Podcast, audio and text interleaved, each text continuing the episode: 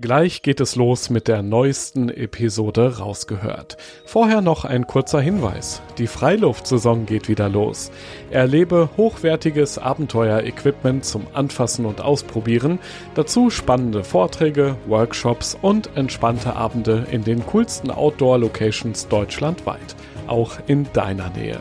Check jetzt alle Termine auf globetrotter.de slash Freiluft und komm kostenlos vorbei.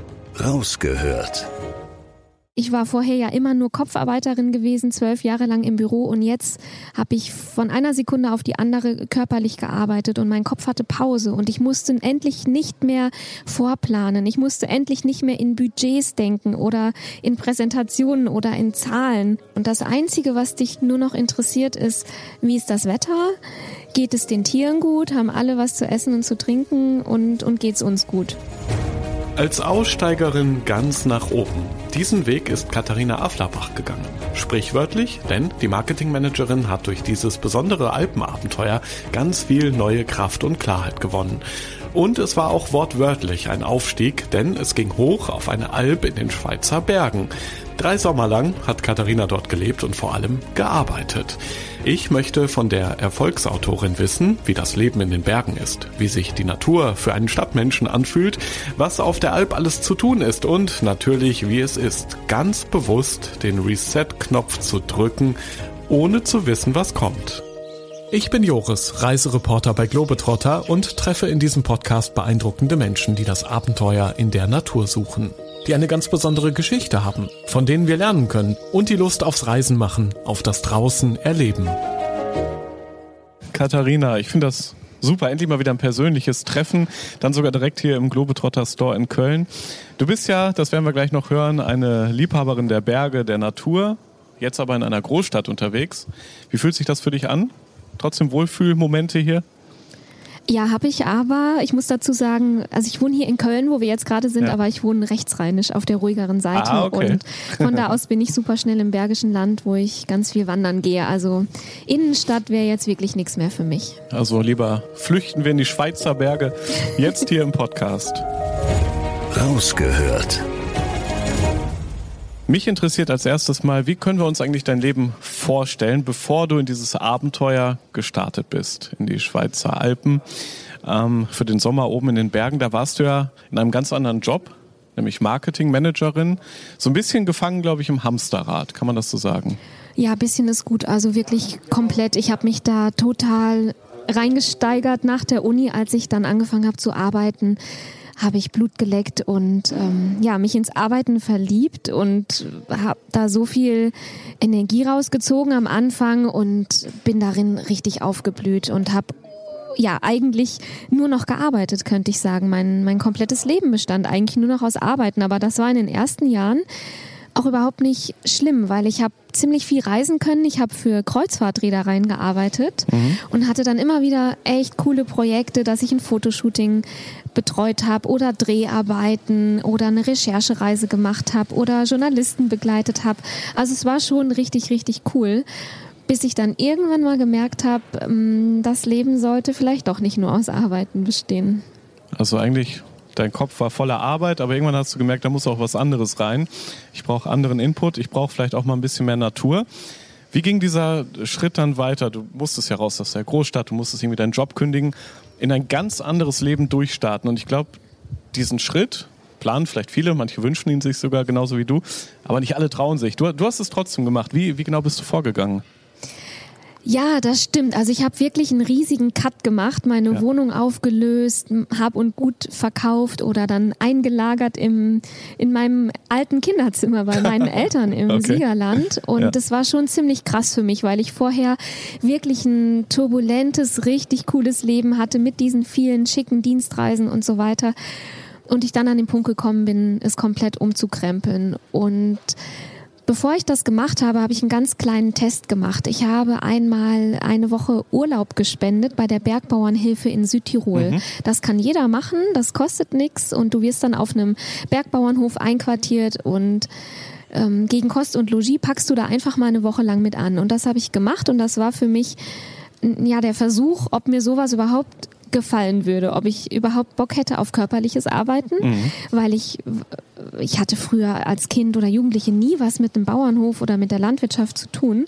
Ja, und habe das einfach mal getestet und da war es wirklich um mich geschehen. Also Wie schnell? Nach den ersten Tagen schon oder am Ende, als du so wieder zurückgefahren bist und ein Fazit gezogen hast? Nee, schon während ich da war. Ich habe das okay. zusammen gemacht mit meiner besten Freundin mhm. und die hatte damals auch schon eine Coaching-Ausbildung gemacht und die hat ja. mich dann äh, parallel immer so ein bisschen gecoacht und es war eigentlich nach 48 Stunden klar, dass ich mich auch endlich selbstständig machen will und dass ich endlich mein Leben umkrempeln will. Was ist in diesen 48 Stunden alles passiert? Ich meine, körperliche Arbeit, du hast es dir gewünscht, du hast es ausprobiert. Warst du da schon irgendwie am, am Misten oder am, am Zäune aufbauen, am Kühe melken oder war es erstmal diese Landluft schnuppern, diese andere, ja, diese optischen Eindrücke, die auch ganz anders sind als im Büro zum Beispiel? Ja, also ich, es war wahrscheinlich das Gesamtpaket, sonst hätte ja. es nicht so krass, so intensiv gewirkt.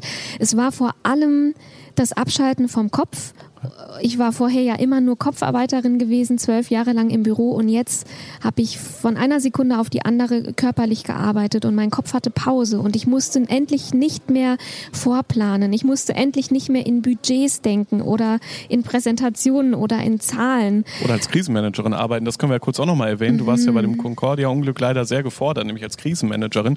Das hat dich ja wahrscheinlich mental auch sehr beschäftigt. Auch das war ja auf einmal weg auf dem Land da oben in den Richtig. Alpen. Richtig, ja. ja. genau. Und das Einzige, also die Welt wird dann sehr klein und ja, das ja. Einzige, was dich nur noch interessiert, ist, wie ist das Wetter?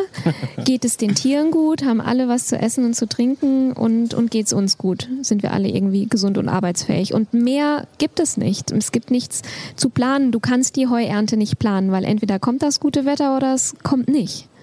Und das war unheimlich befreiend und entlastend, endlich mal nicht planen zu müssen. Ist das Leben dadurch recht schnell einfacher geworden, obwohl du schwerer anpacken musstest? So klingt das für mich. Ja, also durch diesen, ja, ich würde mal sagen, Mikrokosmos, in den ich da eingetaucht bin und dadurch, dass so viele andere Dinge weggefallen sind, ist es leichter geworden, obwohl ich körperlich natürlich extrem am Ende war. Muskelkater? Ja. Überall so, Kratzer Ganz in der Haut. früh aufstehen. Ja, ja, ja, klar. Sehr, sehr lange Tage. Ja. ja, und ich weiß nicht, wenn wir jetzt schon auf die Alp äh, wechseln, wo, wo ich es ja dann viel intensiver für vier Monate am Stück mache. Ne? Also du hast, du hast ja auch in dem Sinne keine Pause, du hast kein Wochenende, du hast keine Couch, kein Netflix. Also ja. du bist an eigentlich am Dauerarbeiten. Und noch eine Frage, es war ja erstmal die, die Bergbauernhilfe Südtirol, ja. hast du gesagt, genau, es war noch nicht die Schweiz. Mhm. Ähm, da könnte man jetzt sagen, okay, das ist deren Job, Menschen sowas möglich zu machen. Das ist ja dann doch so ein bisschen wie Urlaub, oder? Mal ehrlich jetzt. Oder war es eben dann doch authentisch, auch im Vergleich zu dem, was später noch kam? Naja, es kommt ja sicherlich darauf an, was du selbst draus machst, mit welcher ja, Haltung okay, du sowas ja. antrittst. Mhm. Also ich wollte halt das volle Programm. Ich ja. wollte was richtig Cooles erleben. Natürlich hätte die Gastgeberfamilie auch ein Auge zugedrückt und wir hätten uns auch nachmittags mal unter den Apfelbaum legen können. Aber wir haben es halt nicht okay. gemacht. Nee, wir wollten es halt erleben und, und eine Woche lang so leben und arbeiten, wie dies tun. Und deswegen war es ziemlich beeindruckend und anstrengend. Okay, danach, nach dieser Woche hast du also für dich entschieden, ich ziehe das durch. Ich kündige, aufräumen, alles zu Hause hinter mir lassen. Ähm, wie war dann das erste Mal dort wirklich an dem Ort, wo du deinen Sommer verbringen wolltest, nämlich in den Schweizer Alpen? Du kannst ja mal kurz beschreiben, in, in welcher Szenerie sind wir jetzt gerade? Wo, wo hast du dich auf einmal wiedergefunden? Ja, wir befinden uns in der Westschweiz und Aha. zwar genau da, wo die deutschsprachige Schweiz in die französischsprachige übergeht. Ah, und die Hütte liegt auf 1640 Metern und ähm, die Alp ist 130 Hektar groß. Das sind ungefähr 85 Fußballfelder, mhm. die sich über ein paar hundert Höhenmeter erstrecken. Und als ich das erste Mal, also als ich angereist bin und dann haben die mich vom Bahnhof abgeholt und wir sind nach oben gefahren, ähm, war ich ehrlich gesagt ziemlich ernüchtert, weil ich habe irgendwie ich hatte so ein Heidi-Bild vor Augen. Ne? äh, ich komme da an und die Blumen blühen und ich setze mich auf einen Stein und denke in aller Ruhe über das Leben nach oder so. Aber als ich da oben angekommen bin, da war noch überhaupt nichts mit blühenden Wiesen, weil es war Ende Mai. Mhm. Es lag überall noch äh, so Schneereste. Es war matschig und braun. Äh, da war noch überhaupt nichts erblüht. Der Frühling war noch gar nicht da. Mhm. Und dann habe ich richtig schlucken müssen und gedacht, äh, na toll, das fängt ja gut an, weil einfach mein Fantasiebild, mein Traumbild, was ich mir so ausgemalt hatte, gar nicht der Realität entsprach.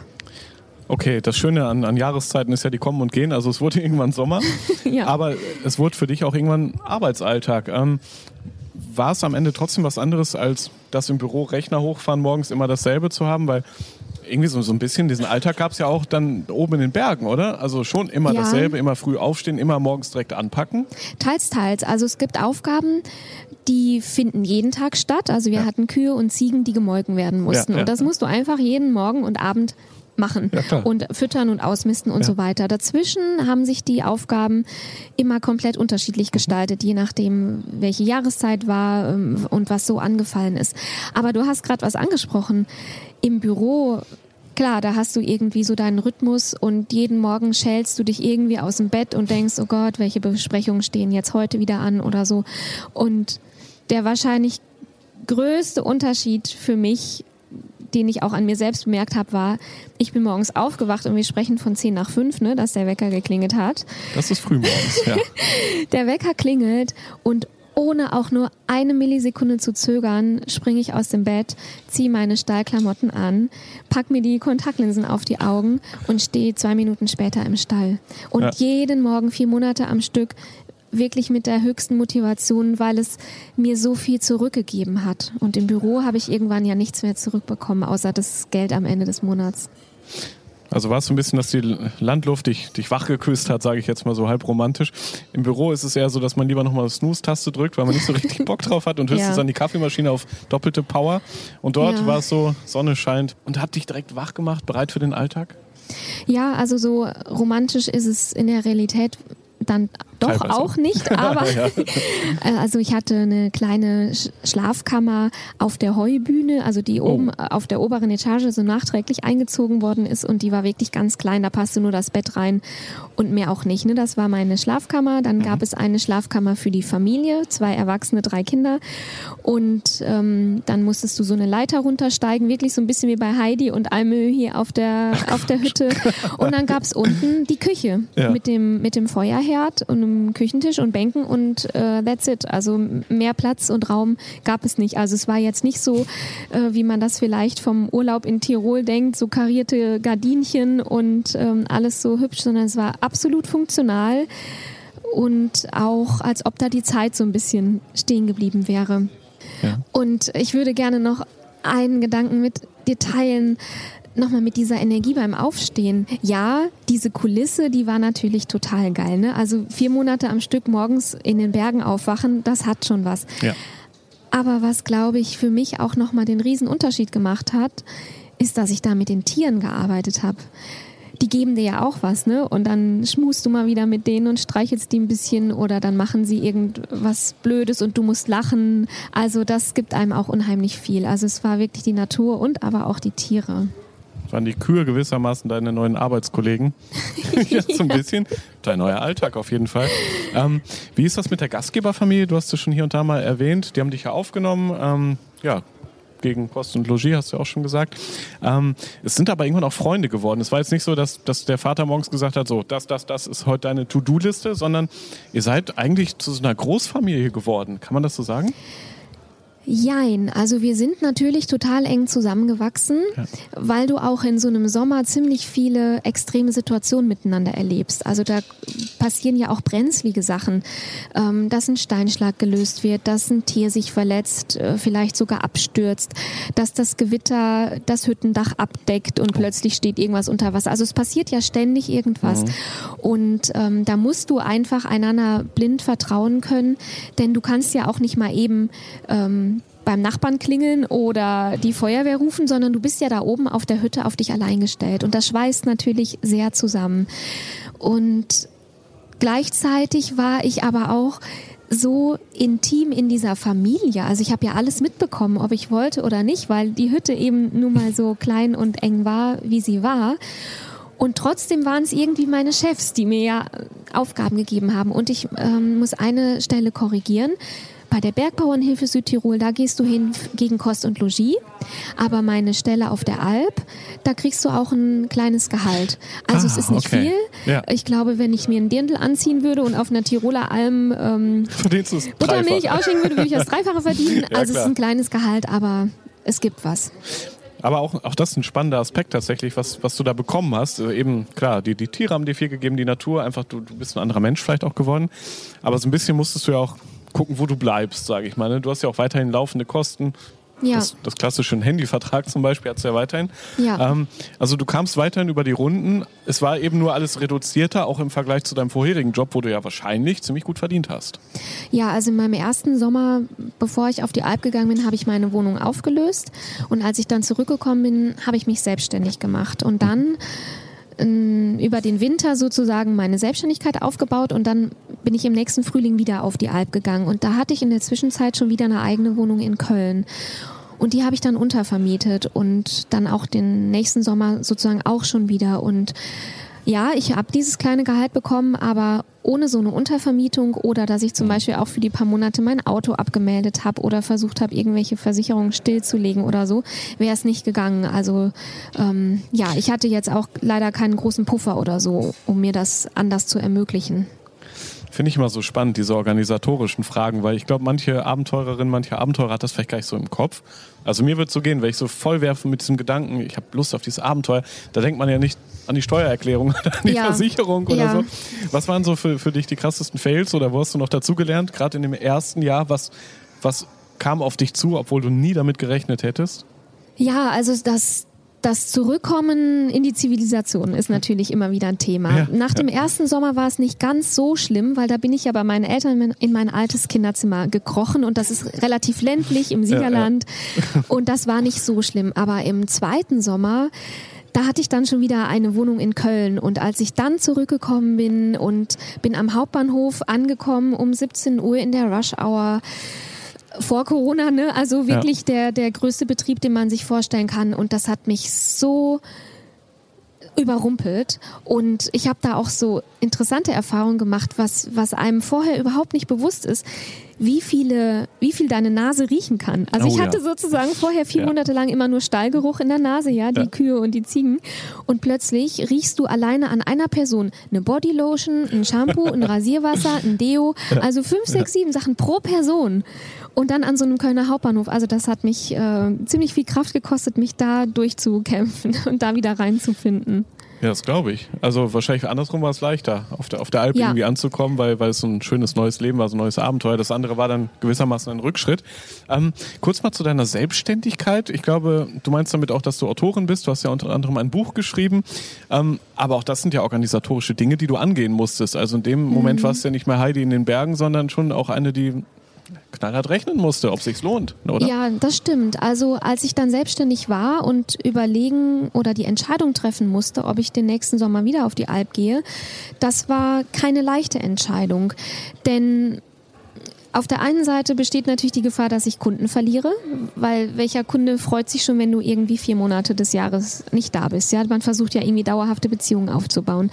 Dann hat sich auch herauskristallisiert, dass ich in dem letzten Monat, bevor ich auf die Alp gehe, auch nicht mehr so viel machen kann. Ich muss Projekte abschließen, Buchhaltung, ja, Rechnungen schreiben, die Wohnung für die Untervermietung vorbereiten. Also da läuft auch nicht mehr so viel in Sachen Umsatz.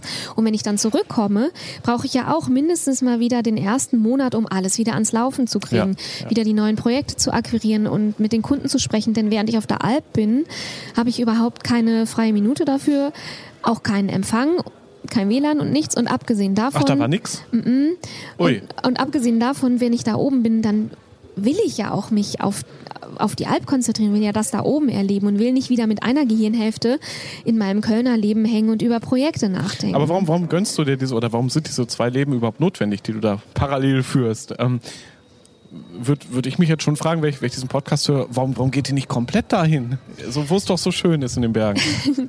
Also ich habe das drei Jahre lang so gemacht, dass ich äh, diese vier Monate im Sommer da verbracht ja. habe und jetzt gehe ich jedes Jahr immer noch ein paar Wochen. Also nicht mehr für vier Monate, sondern immer noch nur für ein paar Wochen. Ja, äh, ich, ich bin mir ziemlich sicher, dass ich eines Tages in den Bergen leben werde, Ach, okay. aber das... Mhm mit der Alp, das muss ich nochmal ganz deutlich sagen, das ist ja ein Saisongeschäft. Also diese Alphütten, die sind immer nur über die Sommermonate bewirtschaftet oder wie man dort sagt, bestoßen. Weil über die Wintermonate wächst da ja kein Gras. Die Tiere hätten nichts zu fressen. Also das ist wirklich wie bei Heidi und Almhöhi, dass die im Herbst ihre Sachen packen ja. und mit den Tieren wieder ins Tal zügeln. Also diese Lebensweise ist immer nur für die Sommermonate. Und da dürftest du aber dann nicht mit bei der Familie? Also der, die haben unten im Tal einen kleinen Bauernhof. Das ist so ein Nebenerwerbsbetrieb und im Winter muss der muss oder also geht der Mann, der Markus, der Bauer, geht dann auch noch arbeiten als Zimmermann. Also da Ach, okay. hätten die gar keinen Platz und auch kein Geld, jemanden über den Winter anzustellen. Dann lass uns noch mal über diese schöne Traumwelt, die du jeden Sommer da erleben darfst, sprechen. Weil, das schreibst du auch in deinem Buch, du hast auf einmal so ganz neue Seiten an dir kennengelernt und neue Hobbys auch für dich entdeckt. Wahrscheinlich war es vorher eh schwer, in deinem krass, krassen Job, 24-Stunden-Job, so Hobbys überhaupt zu haben. Und da auf einmal hast du dann gesagt, Zäune bauen ist so super entspannt für mich, fast wie meditieren oder mhm. Kühe melken gibt mir so viel zurück. Mhm. Also eigentlich sind da auf einmal ganz andere Dinge auf dich zugekommen, die dir richtig viel Spaß gemacht haben. Ja, es sind eigentlich alles solche einfachen Dinge gewesen. Dinge, wo ich wieder meine Hände gebrauchen ja, konnte ja. und wo ich wirklich wortwörtlich beide Gehirnhälften wieder miteinander connected habe. Vorher war ja irgendwie immer nur der Verstand äh, an der Reihe. Und auch, dass ich zum Beispiel gelernt habe, es muss auch nicht immer alles klappen, ja. Der Nagel, der kann auch mal schief reingehauen werden, dann ziehe ich ihn halt wieder raus und mach's beim zweiten oder dritten ja. Mal. Oder ich darf mir auch Hilfe holen. Es sind ja auch teilweise sauschwere Arbeiten, die ich da ähm, ja erledigt habe und dass ich auch sagen darf, das schaffe ich nicht, kann, kannst du mir bitte helfen oder können wir das morgen zusammen machen? Während früher in meinem alten Karriereleben wäre das natürlich ein totaler Gesichtsverlust für mich gewesen, zu sagen, entweder ich habe einen Fehler gemacht oder zu sagen, ich schaffe das nicht alleine, kann ich bitte Hilfe bekommen? Also auch das waren Dinge, die ich für mich da oben neu lernen durfte. Das finde ich schön, dass du sagst, du warst ja auch Führungskraft in deinem alten Leben, jetzt im neuen Leben eine, ja, die Teil von einem Familienteam war auf ja. einmal. Ähm, wie hat sich so dein Blick denn auf, auf das Leben verändert, auf vielleicht auch auf, auf Gegenstände, auf Produkte, auf, auf die Wertschätzung für, was weiß ich, zum Beispiel ein Glas Milch? Mm. Das hast du ja ganz anders auf einmal erlebt, oder? Ja, also das ist wirklich ein tolles Beispiel, weil früher ging es mir ja genauso wie allen anderen. Ich bin in den Supermarkt gegangen, habe mir was gekauft, konsumiert, Klar. weggeschmissen. Ja. Heute weiß ich, wie viel Arbeit in einem Liter Milch oder in einem Stück Käse steckt, wie viele tausend Arbeitsschritte. Und damit meine ich nicht nur die Herstellung des Käses zum Beispiel, sondern auch diese ganzen tausend Schritte davor. Es, es musste, es musste Gras wachsen, dann hast du in einer irren Arbeit Heu gemacht. Ja, ich meine, da oben ist das meiste auch noch Handarbeit, weil ja. die Berge so steil sind und nicht zugänglich sind. Ähm, dann hast du das Heu verfüttert, ja, von Hand den Tieren ausgegeben. Dann haben sie kommt es ja irgendwann wieder hinten raus, ja, aus den Tieren. Dann hast du wieder ausgemistet. Dann hast du den Mist in der Schubkarre auf den Mistplatz gefahren. Irgendwann am, im Herbst musst du von Hand diesen Mist vom Mistplatz verladen und auf den Wiesen verteilen, damit die ja. wieder für nächstes Jahr gedüngt werden und so weiter und so weiter. Und ich habe eine unglaubliche Wertschätzung äh, entwickelt für die Produkte, aber auch für die Arbeit der Bäuerinnen und Bauern. Und ich bin diesen Menschen so dankbar, dass dies zu ihrer Berufung und zu ihrer Leidenschaft machen, uns mit Lebensmitteln zu versorgen, wo es für mich immer so eine Selbstverständlichkeit war, mir 10 Euro zu nehmen und irgendwas in mein Körbchen zu tun, mhm. ohne mich zu fragen, wo es herkommt.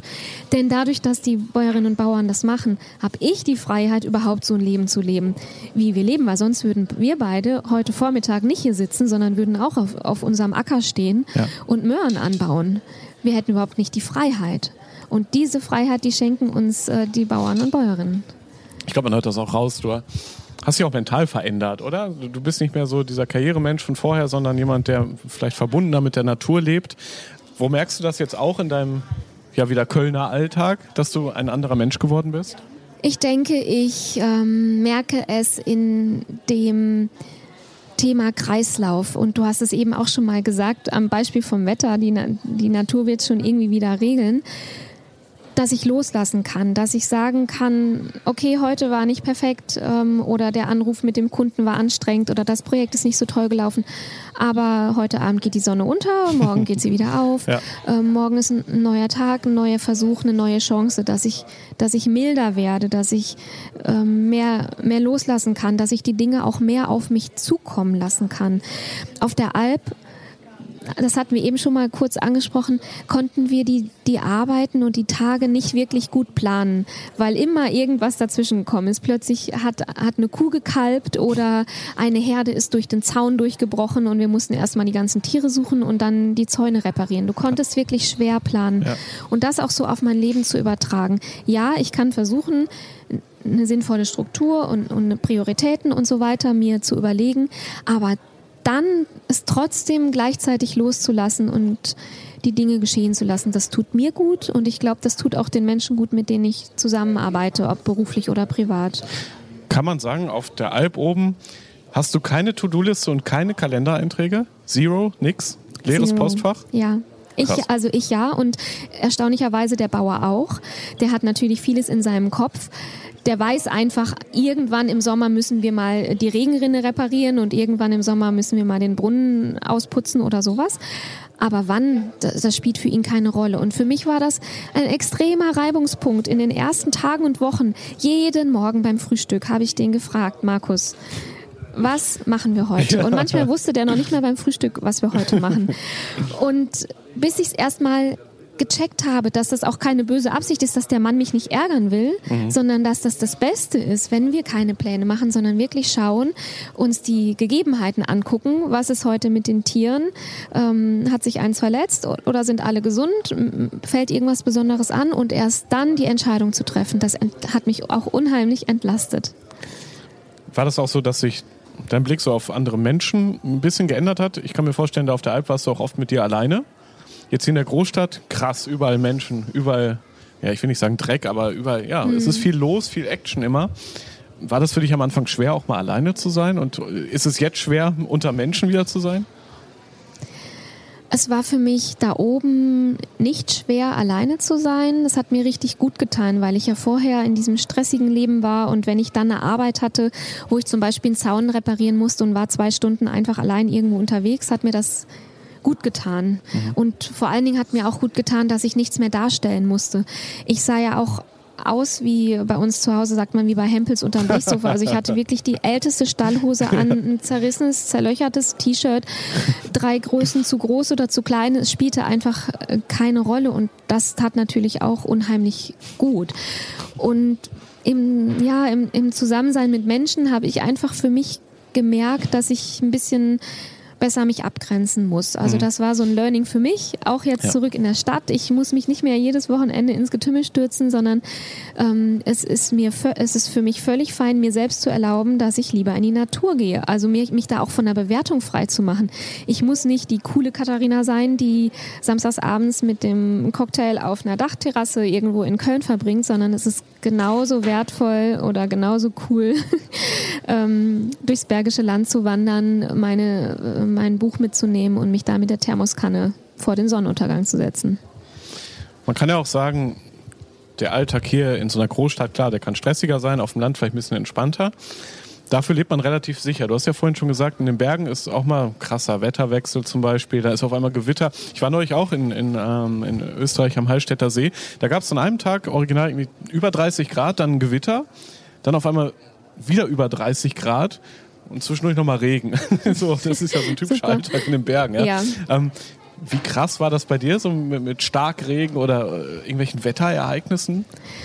Äh, ja, ziemlich ätzend, ehrlich gesagt, vor allen Dingen im ersten Sommer. Also die, die, diese Hütte, die liegt auf einem Sattel. Das heißt, wir haben in zwei Richtungen, äh, links und rechts geht, geht's runter in Täler und da oben bleibt natürlich jeder Windhauch und je, jedes Hagelkorn und jeder Regentropfen bleibt natürlich erstmal bei uns hängen, weil das da voll rüber bläst.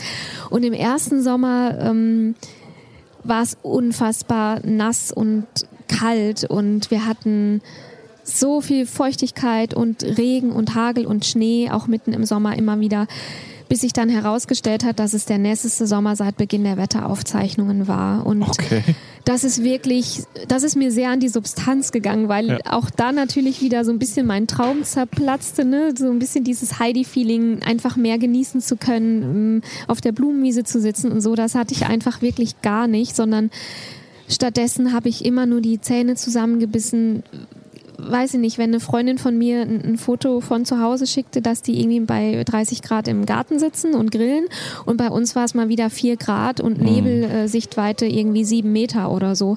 Und das geht dir dann schon wirklich an die Substanz und dann kommt ja noch hinzu, dass du das, du siehst kein Ende, wohl, du hast dich verpflichtet, da vier Monate zu bleiben, dann ist die Hütte so eng.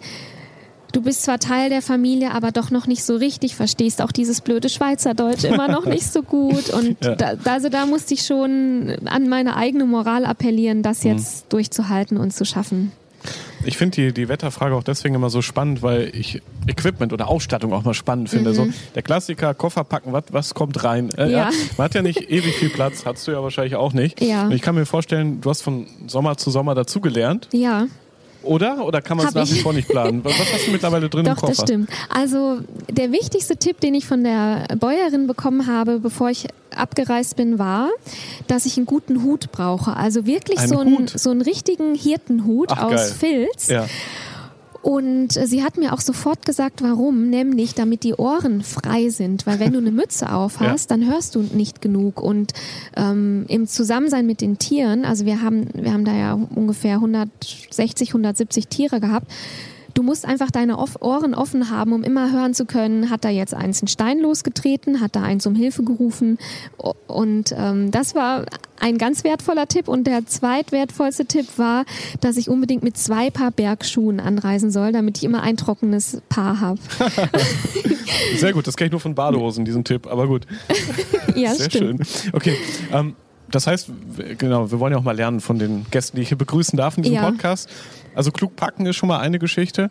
Ähm, was muss man noch planen, wenn man so, so ein bisschen Heidi spielen will, so wie du? Also äh, man muss vor allen Dingen immer mit den Worst Case planen. Also die Regenkleidung spielt so eine wichtige Rolle, ja.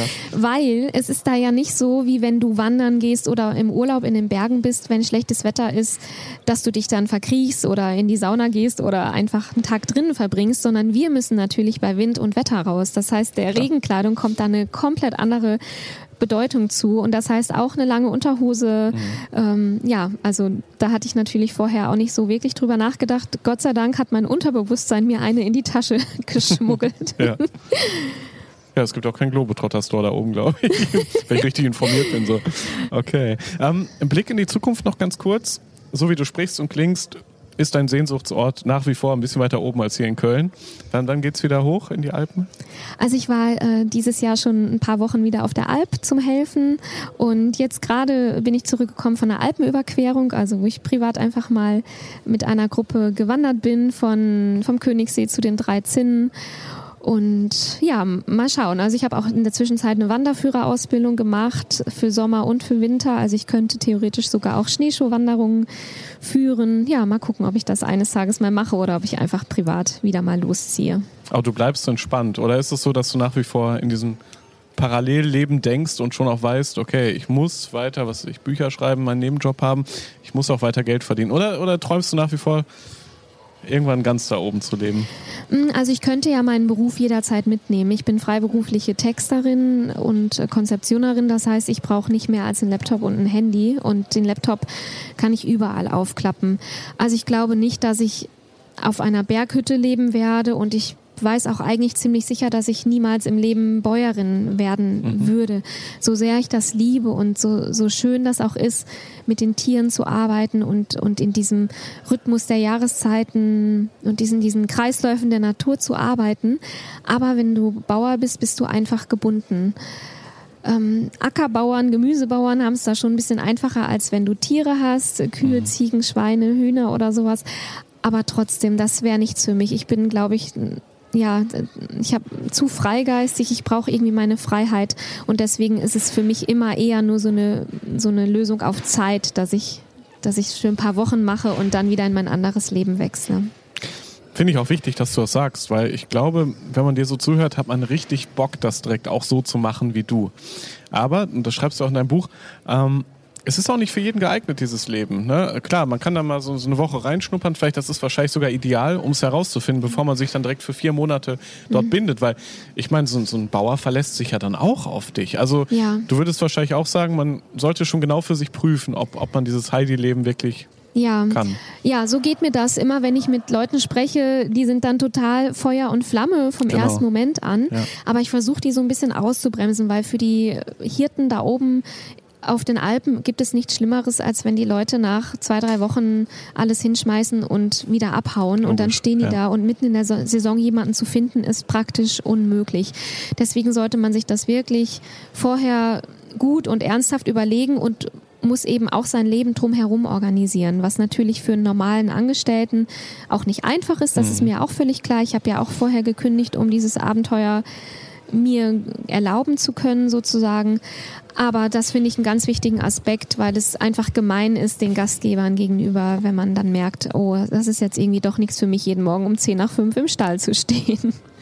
Super schön. Ja, vielen Dank für dieses tolle Gespräch im Rausgehört Podcast. Ich finde, du kannst es sehr gut beschreiben, wie das Leben dort oben ist. Ja, man merkt es, dass du Texterin bist, du auch ein bisschen Medienerfahrung hast. Ich glaube schon, dass du zum Teil diesen Heidi-Alltag lebst, aber auch leben möchtest, dass es vielleicht nicht für jeden was ist, aber die meisten wahrscheinlich davon träumen. Vor allem dieses komplexe Leben so ein bisschen einfacher zu gestalten. Und es gibt ja auch so tolle Projekte wie zum Beispiel das Bergwaldprojekt, wo du dann mal eine Woche lang einen Wanderweg reparierst oder Müll sammelst. Es gibt so tolle Sachen. Und diese Facetten, die haben mir selber ja vorher auch so gefehlt, auch in meiner Persönlichkeit. Finde ich eine tolle Idee. Super. Danke fürs Gespräch im Rausgehört Podcast. Ich danke dir. Rausgehört. Ach ja, ein richtig schönes Gespräch zum Träumen mit Katharina, die ihren Weg gefunden hat, raus aus dem stressigen Alltag rein oder hoch in die Alpen, aber eben auch wieder zurück, um als Freiberuflerin weiter ihr Geld zu verdienen und dann eben wieder regelmäßig ins Abenteuer starten zu können. Eine Aussteigerin für ein paar Wochen oder Monate im Jahr. Ein ziemlich cooles Modell, finde ich, um den Kopf mal so richtig frei zu kriegen und sogar noch was Gutes zu tun durch die Arbeit auf der Alp. Jetzt interessiert mich natürlich, wie hat dir, liebe Hörerin, lieber Hörer, die Episode gefallen? Hast du vielleicht noch eigene Fragen an Katharina oder die anderen Abenteurerinnen und Abenteurer aus dem Rausgehört Podcast? Ich freue mich immer über dein Feedback. Gerne per Mail an podcast.globetrotter.de oder natürlich auch auf den Social Media Kanälen, zum Beispiel bei Facebook, Instagram oder TikTok. Wenn du magst, empfiehl diesen Podcast natürlich auch gerne deinen Freundinnen und Freunden weiter oder lass eine Bewertung da. Das war die 47. Episode vom Rausgehört Podcast. Schon in vier Wochen bekommst du hier die nächste Folge. Bis dahin schau doch gerne mal im Blog zum Podcast vorbei. Den findest du auf globetrotter.de slash magazin. Dort gibt es alle Infos zu meinen spannenden Gesprächspartnern, ihren Reisen und natürlich alles an Service, Beratung und Equipment. Ich bin Reisereporter Joris. Das nächste Abenteuer wartet schon.